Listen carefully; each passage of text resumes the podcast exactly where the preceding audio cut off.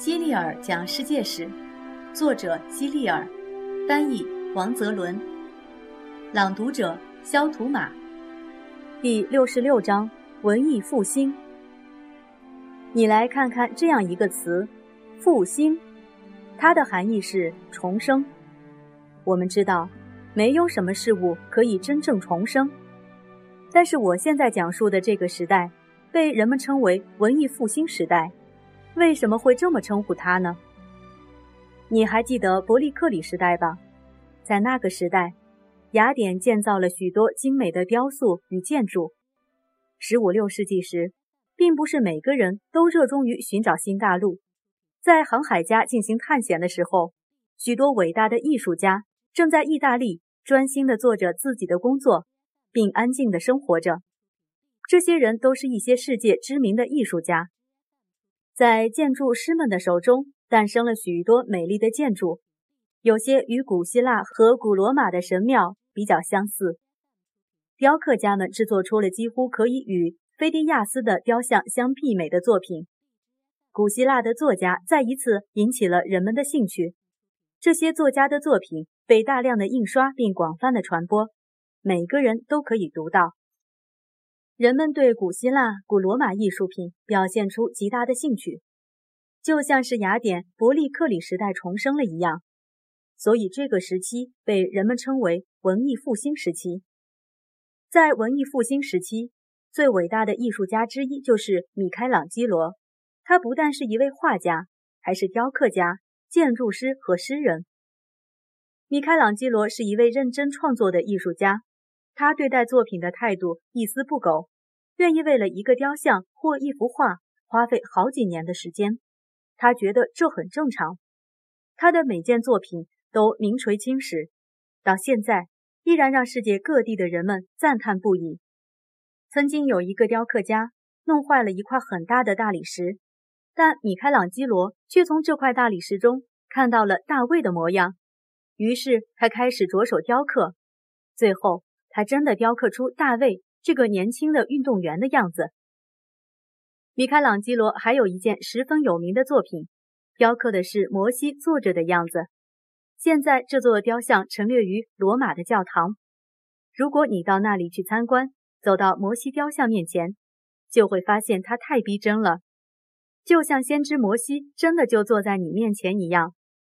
导游一般都会给你讲述这样一个故事：米开朗基罗完成这件作品之后，发现这座雕像太真实了，连他自己都被震撼了，觉得它是有生命的。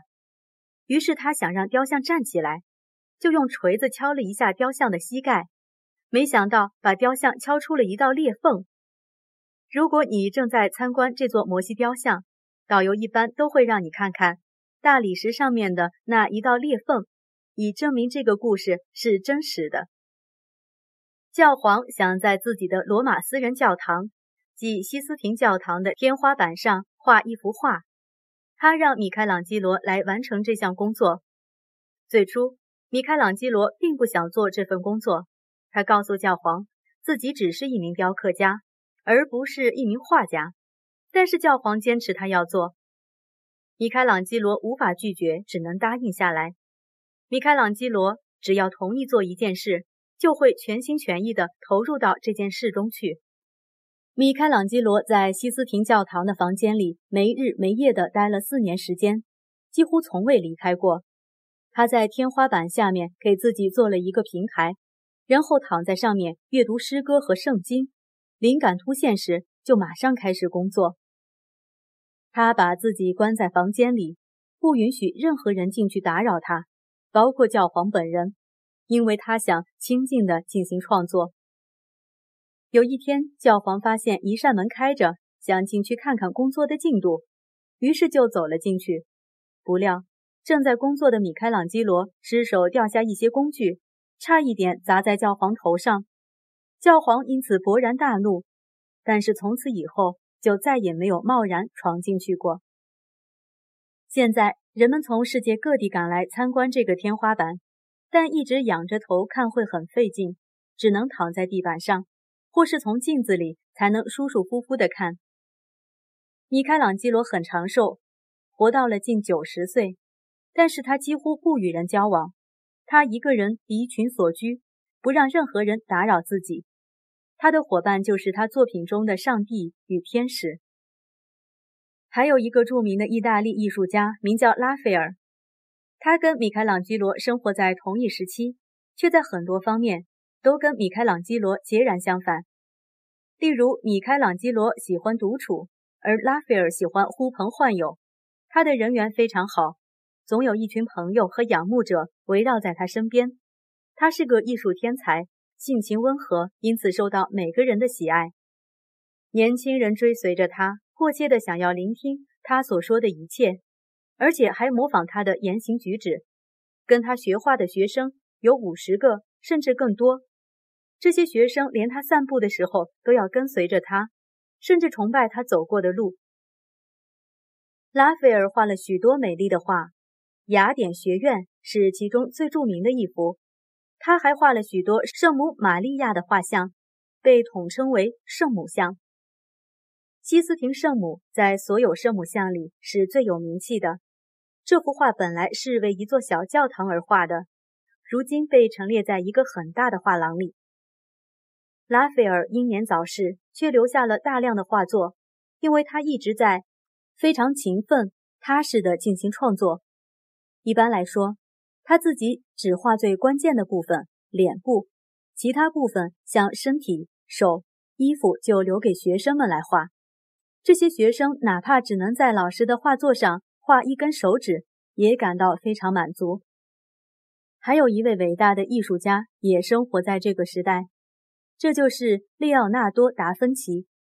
他擅长做许多不同的事情，几乎可以被称为万能博士。然后，许多万能博士虽然什么都会，但什么都不精通，而达芬奇却擅长和精通所有事情。他扮演着许多角色。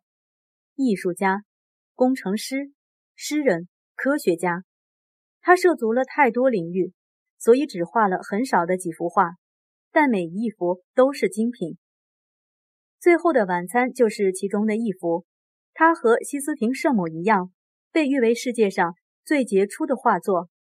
令人遗憾的是，他把这幅画直接画在了很容易受潮的墙壁上，经过长年累月的磨损。